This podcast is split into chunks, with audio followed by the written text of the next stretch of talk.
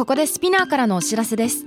スピナーでは企業やブランドの魅力やストーリーをポッドキャストとして制作配信するお手伝いをしております。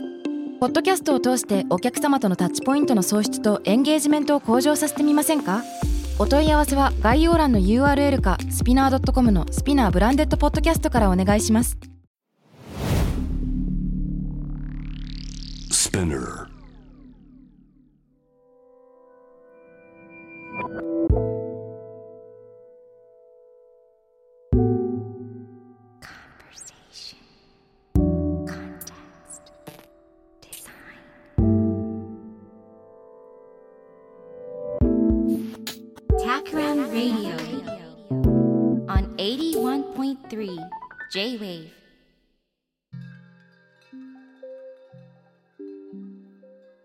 渡辺幸太郎がナビゲートする J-Wave Takram Radio 今日のテーマはユニコーン企業とゼブラ企業。利益も社会貢献も諦めない道。というテーマでお送りします。さて、えーユニコーン企業とゼブラ企業という言葉が出てきましたがそもそもそれって何だっけ？というところから。ユニコーン企業っていうのはスタートアップ業界でよく言われる言葉で評価額が10億ドル以上の未上場のスタートアップ企業のことなんですね。で、その他にもいくつか条件があります。4つくらいあるんだけど、創業10年以内であること。それから、未上場であること。テクノロジー企業であること。この4つを満たすと、よくメディアでユニコーンとか言われます。で、出現率がすごい低いので、そのほとんど見つからない想像上の生き物のユニコーン一角獣ですよね。このメタファーで使われてきてます。まあ例えば、あの、未上場のね、まだこれからあの上場するんだよっていう大きな tech company って思いつくと思うんですけど、どういうとこだろう？まあ、ツイッターとかそうなのかな？まあ、そういった大きな、えー企業のイメージだと思ってください。ユニコーンっていうのは大体 disrupt するとか言われることがありますね。聞いたことある人も多いと思うんですけど、既存の産業を破壊してでも、まあ、急成長を目指す。うんディスラプトするとか言いますけれども、まあ、こういったユニコーンの姿勢っていうのはこれまでなんかいいともてはやされていたんだけれども、そういう未来だけじゃないんじゃないかそれに反発するような形で、最近ゼブラ企業という概念が登場してきてるんですね。でこれを提唱しているのは、スイッチボードっていう会社の創業者で CEO のマラ・ゼペダさんというね、女性なんですけれども、この人が言うには、ゼブラ企業というのは利益だけでなく社会貢献も追求する。そして、その社会、その地域、その産業と共生する。つまりなんかディスラプトで破壊するっていう概念ではなくて共生する。で、数字だけでなく事業の質も考えていこう。そういう価値観の問題ですね。これも配慮します。でこのゼペダさんをはじめ、いくつかの英語の記事、日本語のエッセイやニュースみたいなのを勉強しまして、これを情報源にしながら、僕自身が共感するもの、考えさせられたものというのを、まあ、編集して今日ご紹介できればなと思っています。さて、このゼペダさんはいろんな問題提起をしているんだけれども、彼女が言うにはですね、今のスタートアップ業界、テック業界にいる、まあ、彼女自身当事者の一人として、現在のこの資本構造とか産業構造、つまりユニコーンに憧れるような構造っていうのは、すでに崩壊しちゃってるんじゃないかっていうふうに言うんですね。なぜかっていうと、ユニコーン的価値観だとビジネスっていうのは、質より量を重視して、創造よりも消費を重視して、持続的に成長することより早くエグジットする、早く上場することを目指す。で社会全体が富むっていうことよりも、自社とか株主の利益を目指していく。まあ、こういうシステムがあるんですよね。でこれっていうのは、世の中の大半の人があのゲームに負けてしまうってことを意味します。一部の商社だけが利益を手にすることになっちゃうんですね。実際に90%のスタートアップは失敗するっていうアメリカの統計があります。しかも、うん、スタートアップの大多数っていうのはですね、最後の資金調達から20ヶ月以内に廃業することが、まあ、大多数であると言われてたり。今のところ成功っていうのは、集められたお金の量と、上場で上がった利益というのに集約されてて、まあ、その元々の資本を超えた社会的な価値を提供できるかっていうのは今のところ全然話題に上らないんですね。今のところ爆発的な成長みたいなのが唯一の成功指標になっていて、えーそういう価値観しかない。でもちろん、経済的な成功は必要なんですね。でも今の時代っていうのは、お金だけじゃなくて意味っていうのが必要になる。よくタクラムレイディオでも話していると思います。 money だけじゃなくて、 money と meaning の両方が必要だと。働く意味とかね、社会への意味。ギャラップという調査会社のリサーチで142カ国23万人の会社員を調査にしたグローバルリサーチがあるんですが、今世の中でですね、仕事を楽しめている人っていうのは、世界で13%しかいないっていうのが分かっています。13%ってすごく少ないですよね。仕事はお金を稼ぐためにやっているけれども、特に楽しくないとか、特に意味が見出せてないって思ってる人が、実は87%くらいいるかもしれない。そういうのが、この調査からわかります。実際、今、ミレニアル世代以下、アメリカでは、自分の収入よりも社会的な意義とか企業の目的意識で、ま、働く先を選びたい。そういう人が増えてきているそうです。もちろん、規模とかお金に興味がないと言ったら、まあ、大半の人にとって多分嘘になってしまいますね。お金も大事。でも、成長っていうのは数字以上の意味があるはずで、それは社会的なインパクトっていうのを含む。例えば、地元のコミュニティに貢献できてるかとかね、社会課題。それは水問題かもしれないし、気候変動かもしれないし、格差、社会かもしれないんだけど、社会課題に何かしらの解決策を提示できてるかとか、他者の成功をサポートできるか会社の従業員が満足できてるかとかね、あの、ファンたるお客様との継続的な関係みたいなのが構築できてるか、などなど、いろんな指標が本当はあっていいはず。で、えっと、レベッカ・ソルニットという作家がいるんですけれども、この人が言っているのはですね、世の中には測れるものと測られないものがあるんだけれども、測られるものっていうのは、ほぼ常に測られないものに優先されていくものだと。自社の利益、というのは常に社会の利益に優先されてしまう。スピードと効率は個人の喜びとか質的な授業の楽しみみたいなものを優先していってしまう。世の中には抜け落ちてしまいがちな価値っていうのがありますよね。名前を付けづらいもの。表現しづらいもの。今のところそういうのがなかなか測られないがために忘れられてしま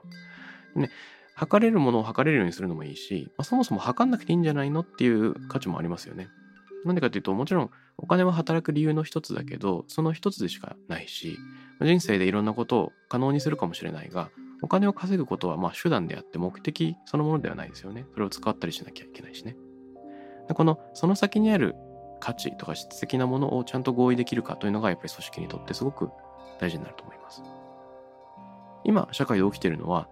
定量価値の独裁とも言えるっていうふうにレベッカ・ソルニットは言うんですね。こういった価値観が、まあ今のところスタートアップ投資の中心にも来ている。この現状をどういうふうに捉えて、未来のシナリオをどう描いたらいいか。これを考えていきます。これからどういう社会を目指していくのか。このシナリオには2通りありそうです。一つは現状維持。えー、量的価値観を引き続き掲げ続けて、それを第一にすることですね。企業は爆発的な成長ができた方がいい。もっとユニコーン企業が現れたらいい。こういった価値観が一つあるかもしれません。でも、これ以上同じゲームの土俵で新しいプレイヤーが増えて戦う。しかも大半の人が負けてしまうっていうのは、ちょっとしょうがないんじゃないかというかね。本当に意味があるんだろうかというのを考えてしまいます。もう一方のシナリオは、新しいモデルを作ることです。システムごと変えていくっていうことかもしれない。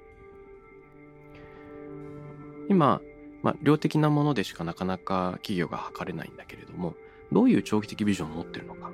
どういう量以外のビジョンを掲げているのかっていうことで、創業者とか企業を評価できてもいいんじゃないか。でそこにもっと投資が集まってもいいんじゃないか。自分の会社の利益以上の広がりを、つまりシステム全体、社会全体がどういうふうに潤ってくるのかというのをもっと測ったり、投資できたりしていいんじゃないかということですね。で、まあ、こういった話って結構ありふれているというか、なんか社会貢献みたいのって、ちょっと退屈な理想論というふうに思われるかもしれないんだけれども、まあ、たった今の世の中のシステムっていうのが、そのありふれた理想論が全然できないというか、まあ、やりづらい、とてもやりづらい場になってしまっているっていうのはすごく大きな問題で、もっとこうなったらいいのになっていうその当たり前をちゃんと目指せる、そういう社会構造を自分たちで作っていかなきゃいけないな。そういう問題意識だと思います。でね、短期的な価値っていうのを重視しすぎちゃうとどうしても一部の人が富むけれどもその周りにいる人とかシステム構造にいる別の人が被害を被っちゃうということが結構あります。例えばどういうことよというとね例えばアメリカでは2016年に大統領選がありました。一部のソーシャルメディアがフェイクニュースをたくさん拡散するとか人の思考様式行動様式っていうのをいわばハックするような感じでね、えー、武器として活用されたっていうふうに、えー、アメリカでは報道されてますが、まあ、こういうふうに人間のソーシャルメディア上での行動のみならず、まあ、誰に投票するのかみたいなところも含めてどうしても人間の行動が今自分の思い通りというよりも企業側もしくはある組織側の思い通りになってしまうこともあるどうしても媒体というのはビューとか広告費を元に動くので、えー、すぐにこれを止めるっていうような仕組みを自分たちで作ることができなかったんですね。こういった反省がアメリカではよく語られています。あとはある世界的なあの配車サービスの会社なんかでも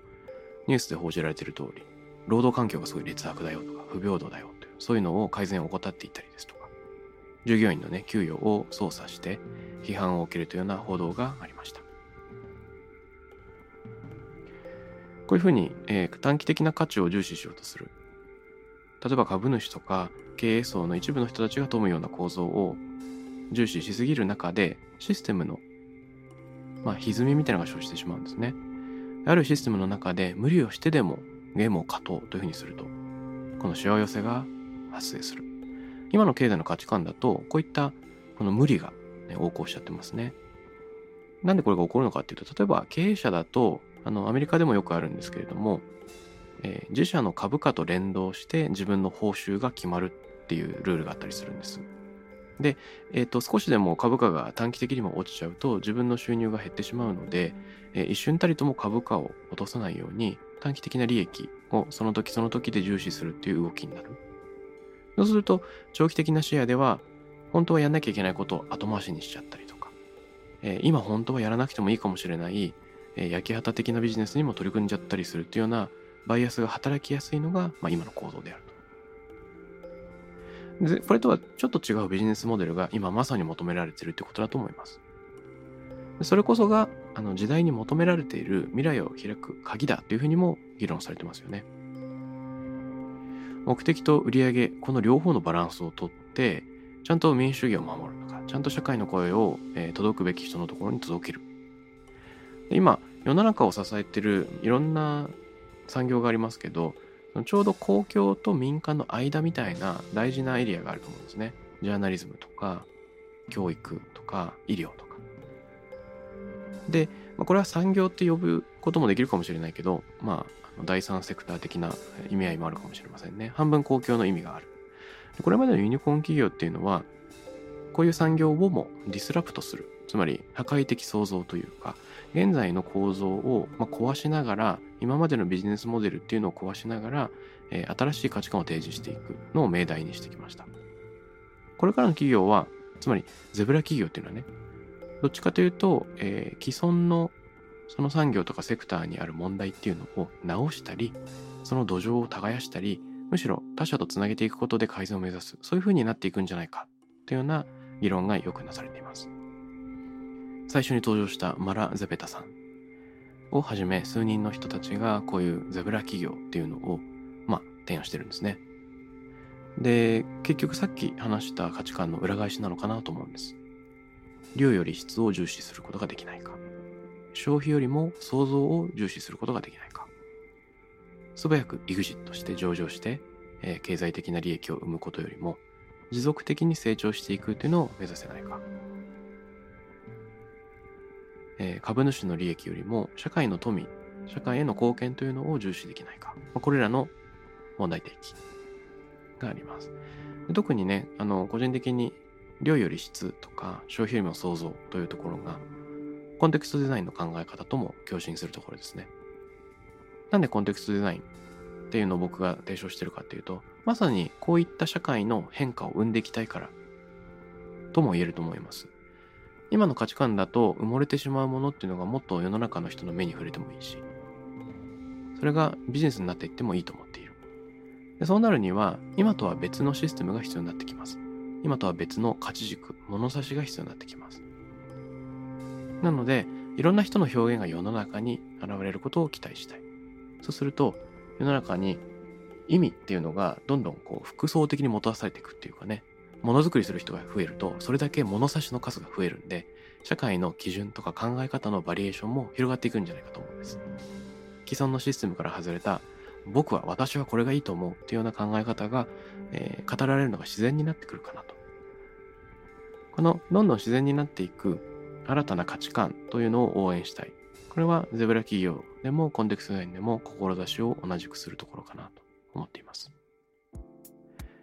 でね、このゼブラ、シマウマですよね。なんでそもそもシマウマなのか。で、これはユニコーンとの対比でもちろん出てきているんだけれども、ユニコーンってその統計的にね、10億ドル以上の評価がされる企業っていうのはすごくレアだから、一角獣、幻の動物っていうふうにメタファーとして使われたんだけど、うん、想像上のユニコーンと違って実体があるっていうのがすごい大事であると思います。ゼブラっていうのは世の中にたくさんいていい。しかも、ちゃんと姿形があって世の中に目につく。そういう動物。で、この白黒の2色っていうのが利益と社会価値の創出、その両方を目指すってとこですね。他のシステムだと片方をもう一方の犠牲にしちゃう。つまり利益を求めると社会価値が毀損されちゃう。その逆が起こっちゃうってことが起こりがちなんだけども、両方やろうよと。あとはね、シマウマはあの群れで行動しますよね。お互いに支え合うっていうのがあります。で、ビジネスだと、この共生関係っていうのがやっぱり今後すごく大事になってくる。総合主義的というか共生的っていうようにね、一社が富むことが他の社会の構成員とか他の企業っていうのがもっと富むことにつながっていく。それができないか。まあ、こういったことでユニコーンに対するアンチテーゼみたいなのでシマウマが出てきているみたいです。で今実際に意味のある問題を解決する。実態がある課題を解決する。今壊れかけてる社会システムを直す。まあ、こういう動きが必要になっていて、でも現状の、まあ、資本システムがそれをなかなか許さないわけですね。そもそもゼブラ的な企業が創業しづらいとか、継続しづらいというような環境があります。それを変えていくためには何を考慮したらいいのか。それを考えていきます。今のシステムだとなかなかゼブラが創業しづらい、成長しづらいという問題があります。で、先に触れたマラーゼペタさんっていうのはですね、5つなんで難しいのかっていう、まあ、問題提起をしてるんですね。議論がすごく明確になるので、この5つっていうのをちょっと紹介してみたいと思います。現状、スタートアップ業界では、プロセスよりもプロダクトを重視しちゃってる。これを変えていかなきゃいけないっていうふうに言います。これが1つ目ですね。どういうことかっていうと、現状のこのスタートアップ業界では、どのテクノロジーを使うかとか、どういうアプリを作るか。こういうスタートアップ的な定石がありますよね。このプロセスにとらわれすぎちゃってるんじゃないか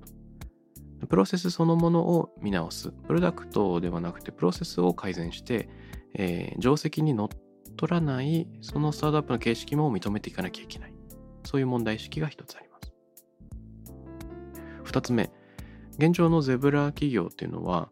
創業者がマイノリティの場合も結構多いっていうことなんですね。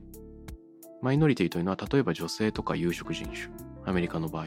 こういうことが多いみたいです。で統計によると、いろんなスタートアップがありますが、全スタートアップの3割が女性創業者によるにもかかわらず、ベンチャー投資全体の3%しかそういった会社には回っていない。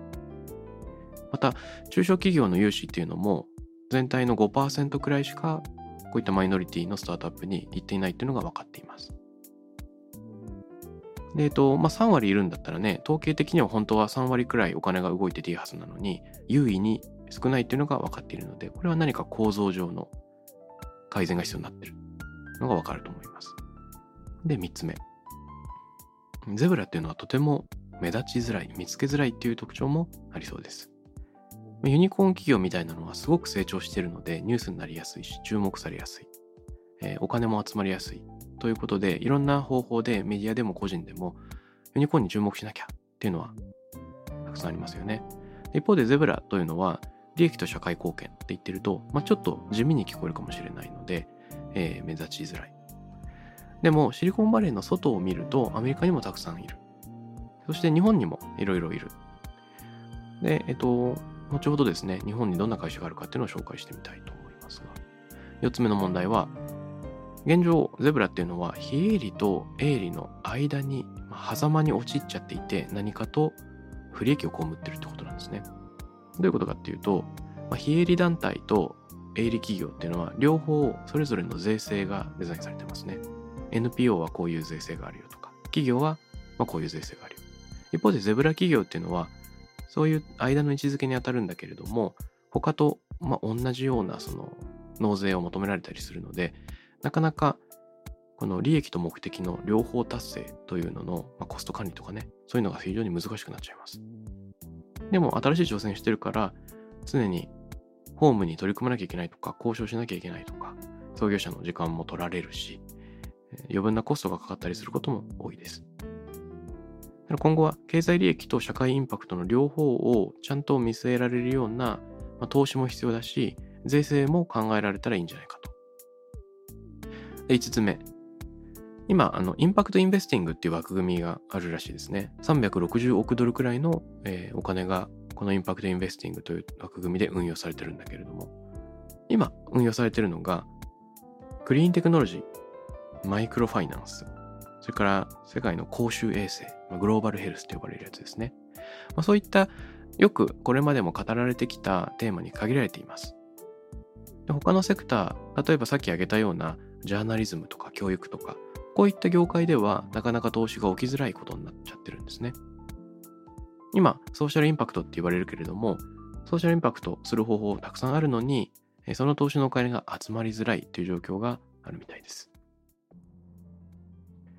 じゃあ、まあ、これらのあの逆境にも負けずにですね、まあ、どういう企業が頑張ってるのか。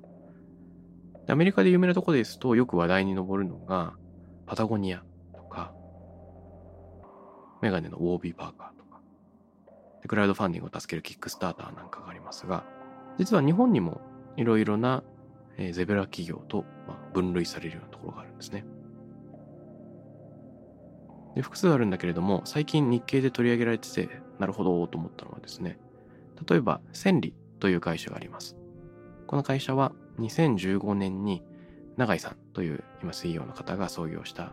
会社なんですが、もともと JICA 出身で、アフリカで、え、職業訓練を担当してたらしいんですけれども、今アフリカにはあんまり働く場所がない、雇用がもっと生まれなきゃいけないということを考えて、えー、千里という会社を立ち上げる。で、この営業管理ソフトみたいなのを作ってるみたいです。つまり、いろんな企業が売上を立てたり、決済したりっていうようなことをするときに、千里のサービスを使うと、それを利用することができると。今ね、月に12億円分くらいのアフリカでの注文というのが千里でやり取りされているそうです。ウガンダとかナイジェリアとかね、5カ国くらいで展開されているということなんですが。この千里の他にも、マザーハウスっていう企業を聞いたことある人も多いかもしれないですが、バッグを作ってますよね。彼らは発展途上国でバッグを作ってそれを日本で販売する。なので途上国の貧困を解決したいというような思いで活動したりしてます。あとはボーダレスジャパンなんていう会社があったりしますが、この会社は社会起業家、ソーシャルアントレプレナーを目指す若者を支援する。そういう会社ですね。もっと社会課題に取り組むそういうソーシャルビジネスを推進していきたい、そういう思いでやっている。あとは、ポリポリなんていう会社もあるらしいです。ポリっていうのは、あの、ポリティクスのポリですよね。政治家と対話できるというようなアプリを作っている会社で、よく今若者の政治離れとか、まあ投票率が低いなんて言われることが多いけれども、まあ、そういった現状を改善していきたいというような、えー、ことがあるみたいです。あの持続可能な成長っていうのとつまり、まあ、利益を上げることっていうのと社会貢献っていうのは一見こう二律背反にも思える。だけどそれをあえてこのシマウマ模様のですね、えー、それを両方やるということを進めていけないか。この考え方というのは、あのまあ、今特にこの言葉が与えられて最近盛り上がってきてはいるんですが、考え方自体はずっとあったものだと思います。他にも例えば日本には TBM なんていう会社があったりしますね。山崎さんという方がやっている会社で、彼らは新しい素材のライメックスというのを開発、製造、販売している会社です。このライメックスって何かっていうと、石灰石っていう石を原料として紙とかプラスチックの代わりになる素材を作る。そういうまあ日本初の新素材というのを作って、えー、売っている企業ですね。だからあの石油由来のプラスチックの原料みたいなのの使用を抑えながら紙の代わりプラスチックの代わりを作っていこう。原料には水とか木とかパルプを全然使わずに作っていけないかと。これによってうん、よりサステナブルなその消費みたいなのを作っていけないかというのをやってますね。通常、普通紙っていうのは製造するとき、1トン製造するときに100トンの水と20本の木が必要。そういうふうに言われてるんですね。で、日本に暮らしてますと水資源みたいなのはあんまり話題に上らないんだけれども、どんどんこう新興国では産業化が進んでいって人口が増えていくとですね、水の資源が希少になっていく。で、まあ、21世紀の戦争っていうのは石油じゃなくて水を、えー、奪い合う戦いになるんじゃないかなんて提唱してる学者も結構多くいますが、まあ、今後、ね、石油っていう資源自体も50年で枯渇するかもとかっていう説があったりする中で、え、水を使わない、石油を使わない、そういった資源の作り方というのがより求められるわけですよね。そういう時にこのライメックス。これ日本初の企業だけれども、すごく、え、頑張って活躍しているところの一つです。でこういうふうにその利益を上げることと社会貢献することこの両方をどういうふうに目指していくか一見矛盾するような2つの取り組みを両立させていくシマウマ模様のようにどちらもそれを取り組んでいこうっていうのは、えー、マラ・ゼペタさんをはじめ複数人の女性起業家が、えー、提唱したんですけど2017年くらいにですね、えー、ゼブラズ・ユナイトというような組織を立ち上げましたゼブラズ・ユナイト .coop というアドレスに行っていただけると、彼らがどういう活動をしてて、今何を目指してるか、そういったニュースが読めるだけじゃなくて、この輪っかの中に入っていくっていうこともできるみたいです。僕もすごく応援したいし、こういったゼブラ企業と一緒に、えー、デザイン会社としてですね、タクラムも仕事をしていきたいなというふうに考えてます。せっかくこういうふうにラジオで皆さんにお伝えすることができたんですけど、こういったことをノートなんかでも発信していこうかなと思っています。